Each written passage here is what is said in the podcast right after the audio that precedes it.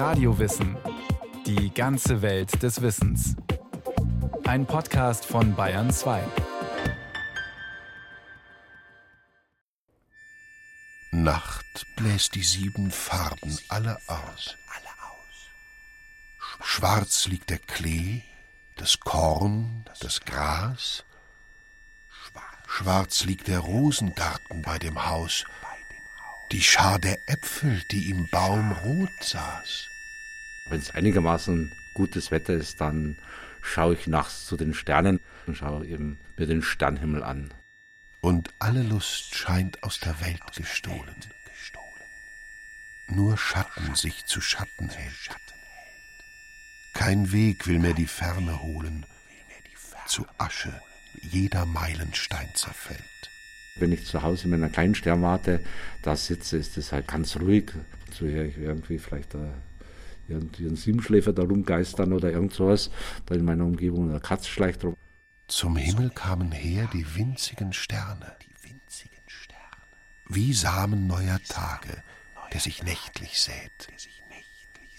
Ein Lichterfeld, unendlich angefacht, das keiner je gemäht. Also es ist also ganz ruhig und dann eben dieser prächtige Himmel. Das ist wirklich schon Genuss, wenn man unter so einem schönen Sternhimmel in der Ruhe sitzt. Peter Stettmeier liebt die Nacht. Sie ist die Zeit, in der der Leiter der Münchner Volkssternwarte seiner Passion nachgeht, der Erforschung des Sternenhimmels. Sterne sind ja bunt eigentlich. Also es gibt orange Sterne, es gibt tiefrote Granatsterne, wie man oft sagt, also richtig ganz intensiv rote. Es gibt türkise Sterne und es gibt da viele schöne Sternpaare, also einem Schwan. Da ist der eine Stern also wirklich so, so goldgelb und der andere ist blau-grün. Und wenn die eben dicht zusammenstehen, wie Sternpaare eben machen, dann sieht man wunderschön den Farbunterschied am Nachthimmel. Mit genau ausgerichteten Fernrohren kann man all das allerdings auch bei Tage sehen, sagt Stettmeier. Denn im Weltall ist immer Nacht, jederzeit. Am Anfang schuf Gott Himmel und Erde, und die Erde war wüst und leer, und es war finster auf der Tiefe, und der Geist Gottes schwebte auf dem Wasser. Mit diesen Worten beginnt das Alte Testament. Hier, wie in zahlreichen anderen Mythen der Menschheit, steht am Beginn allen Seins die Finsternis der Nacht. Aus der Nacht wird alles geboren, aus der Nacht wird das Licht geboren in der griechischen Mythologie. Elisabeth Bronfen, Autorin einer Kulturgeschichte der Nacht, tiefer als der Tag gedacht. Aus der Nacht schöpft ja auch in der christlichen Mythologie Gott den Tag und erst am vierten Schöpfungstag schafft Gott die Unterscheidung der gewöhnlichen Tag-Nacht-Abfolge. Also insofern ist es fast flächendeckend der Fall, dass der Ursprung von allem interessanterweise weder Leben, Erde noch Licht ist, sondern eine Urnacht. Aus dieser ewigen Urnacht entstehen der Tag und die kleine Nacht, jene Nacht also, in der es auf der sonnenabgewandten Seite der Erde dunkel ist. In der griechischen Mythologie herrscht hier die Göttin Nyx, die in einer Höhle im fernen Westen wohnt. Gelassen stieg die Nacht ans Land, lehnt träumend an der Berge Wand. Ihr Auge sieht die goldne Waage nun der Zeit, in gleichen Schalen stille ruhen. Nyx, das ist eine bekannte Gestalt, weil sie eine mütterliche Gestalt ist, weil sie einen blauen Mantel meistens trägt und in ihren Armen diese zwei kleinen Kinder, so kennt man sie aus der Malerei, nämlich Schlaf und Tod und kecker rauschen die Quellen hervor. Sie singen der Mutter der Nacht ins Ohr vom Tage, vom heute gewesenen Tage. Um Mitternacht. Im Gedicht von Eduard Mörike ist unterschwellig das alte Nyx-Motiv zu erahnen. Allerdings fehlt dieser Mutternacht der unheimliche Aspekt der Göttin aus der griechischen Mythologie. Selbst Zeus, so heißt es, habe Nyx gefürchtet. Dennoch besuchte er sie regelmäßig in ihrem Heim am Rande des Hades, um sich Rat zu holen. Die Nacht ist der Ort für nicht alltägliches Wissen, für eine Prophezeiung in die Zukunft, aber gleichzeitig auch für Erinnerung an die Vergangenheit. Die Nacht kann ja sehr ängstigen, weil in der Nacht, wo wir nicht sehen, die Kontrolle reduziert ist. In der Bildersprache der tiefen Psychologie steht die Nacht zum einen für jenes Dunkel, das vor der Entstehung von neuem Leben und der göttlichen Erleuchtung steht. Zum anderen ist sie Symbol für das Irrationale und Unterbewusste, das nicht über den Verstand zugänglich ist und deshalb Angst einflößen kann. Nehmen Sie beispielsweise die Situation, Sie müssten durch einen Dschungel gehen. Roland Huber, Psychoanalytiker und Mitglied des C.G. Jung Institutes in München. Es ist schon am Tag äh, eine ziemlich ungemütliche Angelegenheit und Sie müssen wahnsinnig aufpassen, von welcher Seite vielleicht eine Schlange irgendwie lauert oder ein anderes Tier. Aber in der Nacht wissen Sie ja nicht, ob Sie plötzlich auf einer Schlange stehen oder auf entsprechenden äh, leisen Sohlen ein anderes Getier äh, ihnen immer näher rückt von hinten. Also die Kontrolle ist runtergesetzt und das macht einfach Angst. Aber die Nacht, wie alle tieferen Phänomene, hat immer eine Doppelseite. Viele Menschen sagen, ja, die, die Nacht ist wunderbar.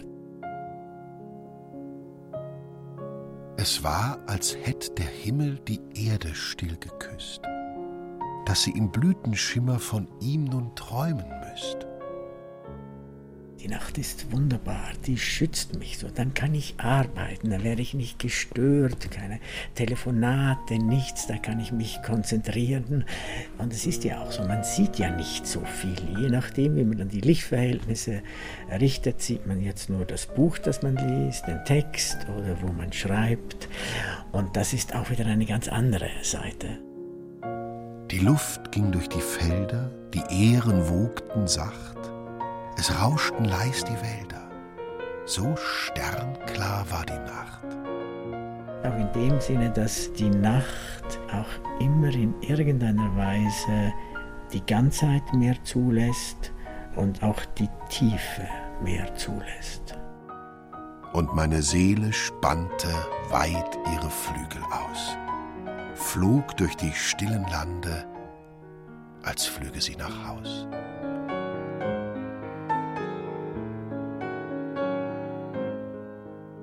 Die Nacht ist als allererstes dafür gedacht, sich zu entspannen und zu erholen. Maximilian Bauer ist Leiter des Schlafmedizinischen Zentrums in Gauting. Für ihn ist der wichtigste Aspekt der Nacht der Schlaf. Oder um bei der Bildersprache der griechischen Mythologie zu bleiben, Nyx ist aus seiner Sicht in erster Linie die Mutter von Hypnos, dem Gott des Schlafes. Der Mensch ist ein tagaktives Wesen und schläft nachts. Und das Signal für die Nacht ist entscheidendes Licht. Unter Entzug von Licht produzieren wir Nachthormone. Und das typische Nachthormon ist das Melatonin. Das ist der Stoff, der nur vom Körper gebildet wird, wenn es finster wird und der den Schlaf mit begünstigt. Und während der Nacht gibt es natürlich auch einiges, was schief laufen kann. Jeder von uns weiß, dass je mehr man schlafen will, desto schwieriger wird es. Also der Schlaf kommt ungewollt am leichtesten und sobald ich ihn herbeizwingen will, dann geht es am schwersten. Und natürlich, wenn man dann noch Probleme hat, aus dem Tag mitnimmt und in der Nacht werden die Gedanken so schwarz manchmal, man kann sich alles nur noch in den dunkelsten Farben ausmalen und natürlich kann man dann nicht weiter schlafen. Das ist auch ein wesentlicher Anteil unserer Patienten, die nicht schlafen können. Am schlimmsten ergeht es jenen, die nachts keine Ruhe finden in der Stunde zwischen drei und vier Uhr, die der Filmemacher Ingmar Bergmann die Stunde des Wolfs nannte. Gerade der Depressive, für den ist ja das Allerschlimmste, bis er sich aus dem Bett quält äh, und gegen Abend wird es immer besser und dann muss er wieder schlafen und die Nacht macht seine Gedanken wieder schwarz. Das ist schon etwas sehr Häufiges. Wenn Nyx die Gabe des Schlafes verweigert, droht die Dunkelheit den Menschen zu verschlingen. Dann ist es gut zu wissen, dass man nicht alleine ist. Bis zum Ende des 18. Jahrhunderts wurden in vielen Regionen bei Einbruch der Dunkelheit die Stadttore geschlossen.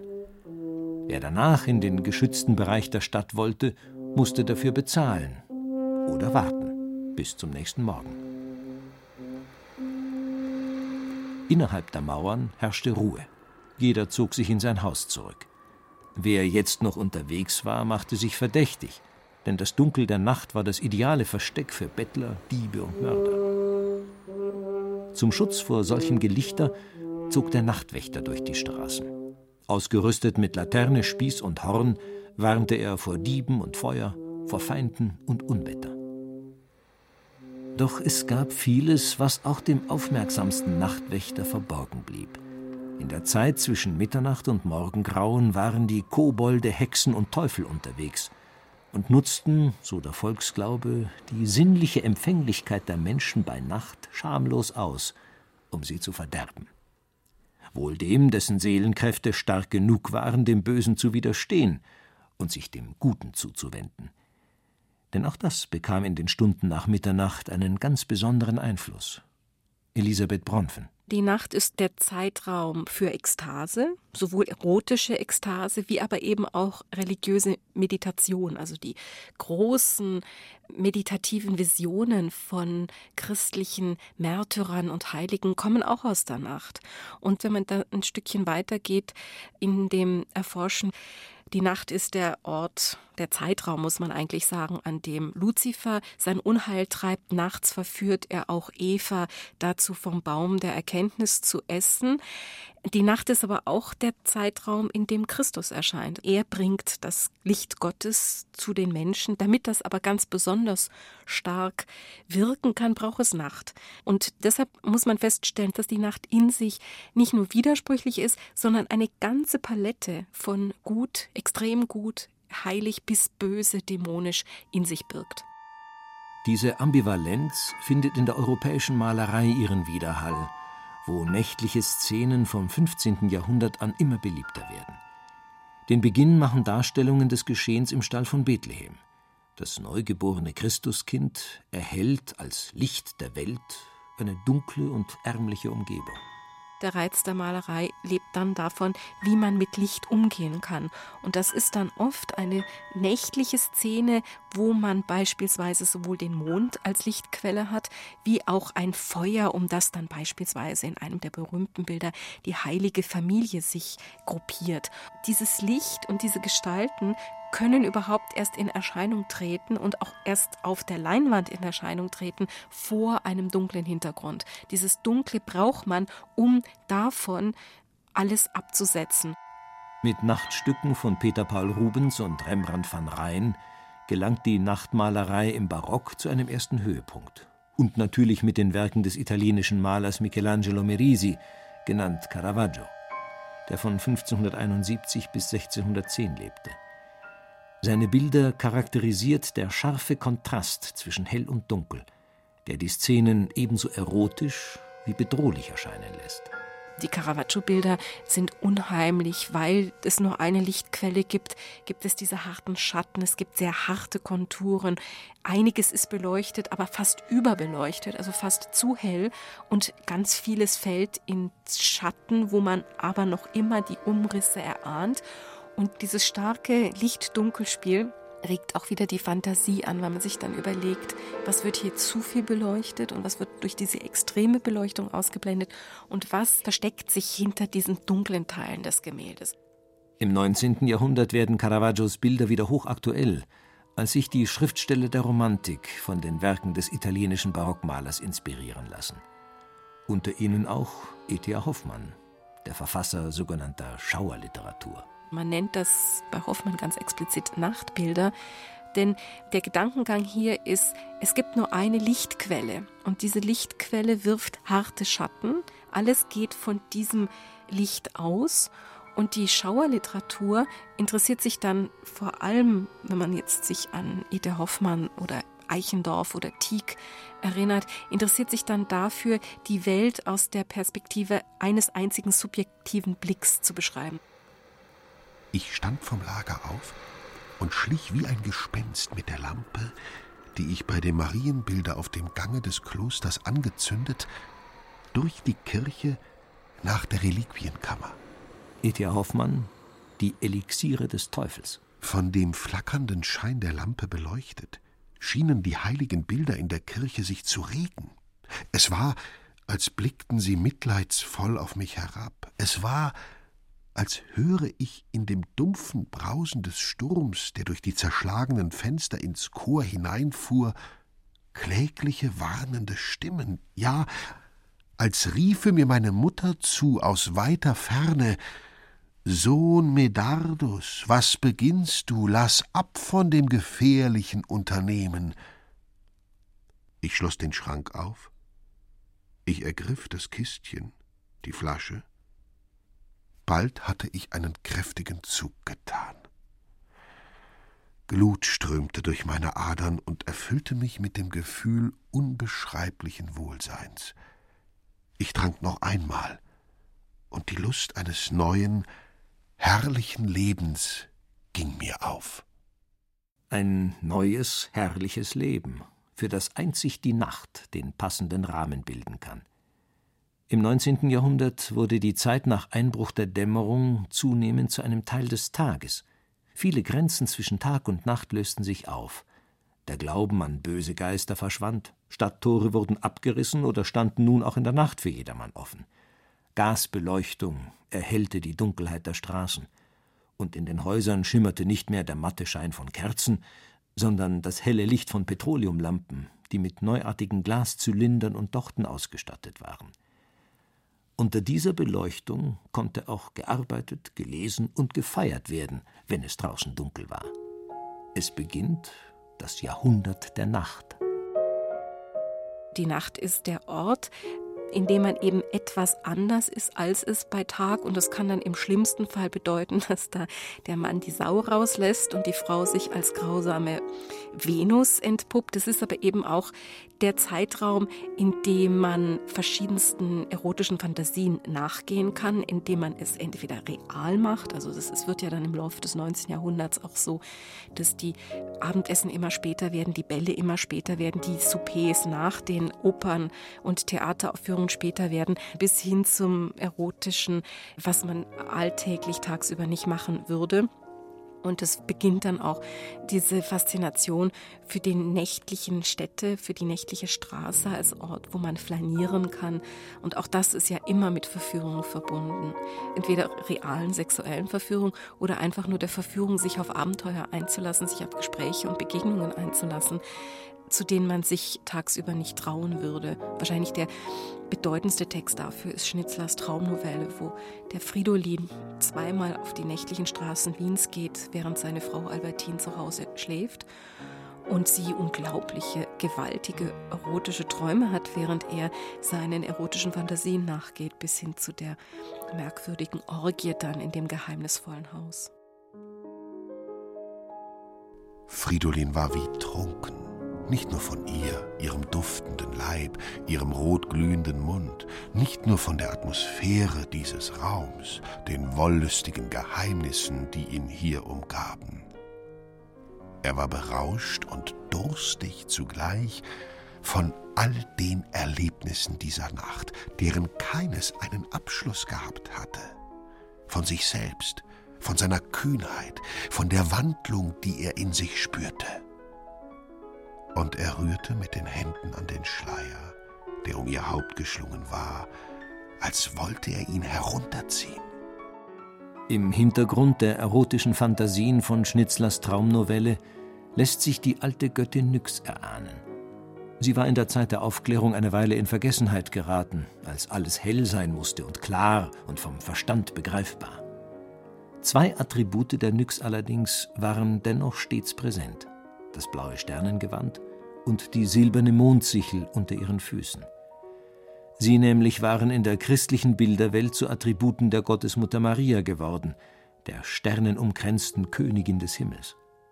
Nun, im Jahrhundert der Nacht, verschmelzen die Ikonographien der beiden Frauenfiguren erneut und in höchst profaner Weise. Im Laufe des 19. Jahrhunderts beginnt die Malerei sich nochmal sehr für diese Nyx-Gestalt zu interessieren. Und dann sieht man sie aber im Laufe des 19. Jahrhunderts auf den Gemälden immer nackter werden und sie hat eigentlich immer ja eine Fackel, eine nach unten zeigende Fackel, weil das ist ein Zeichen des Todes. Im Laufe des 19. Jahrhunderts sieht man sie aber auch manchmal mit einer gehobenen Fackel und dann merkt man, diese Ikonografie der Nyx taucht dann auf einmal wieder in Reklamebildern für Glühbirnen auf. Dann sieht man also Mrs. Vanderbilt, wie sie eine Glühbirne in der Hand hält, als sei sie eine Nyx-Gestalt, aber auch eine Mutter-Maria-Gestalt. Dann gibt es auch AEG. AEG hatte Werbung für die elektrische Glühbirne, indem sie sie wirklich eine weibliche Gestalt wie Nyx auf einem Wagen, der durch den Sternenhimmel fährt, aber statt diese Fackel, die nach unten gehalten wird, um den Tod zu bezeichnen, steht sie mit einer Glühbirne in der Hand und bringt sozusagen Licht. Und ich denke, da verschränken sich diese griechisch-mythologische nächtliche Figur mit der Mutter Maria als eine, die auch schlussendlich Teil von Gottes Erleuchtung ist. Das Entscheidende an dieser Elektrifizierung und dem Aufbrechen der Grenze zwischen Tag und Nacht ist, dass das eine Form von Befreiung darstellt. Diese Befreiung fordert allerdings ihren Preis. Denn wenn die Nacht taghell erleuchtet werden kann, liegt es nahe, sie gleich ganz zum Tage zu machen. Es gibt immer mehr Leute, die nachts arbeiten, die sich gar nicht mal mehr als Nachtarbeiter verstehen. Die Läden haben bis weit in die Nächte offen. Also man sieht die Nacht nicht mehr als diesen außergewöhnlichen Ort, obwohl ich trotzdem noch festhalten würde, dass Nachtarbeit und nachts einkaufen und nachts auf der Straße sein, nachts ausgehen, noch immer etwas anderes ist, als das am Tag zu machen. Das sieht auch der Mediziner so.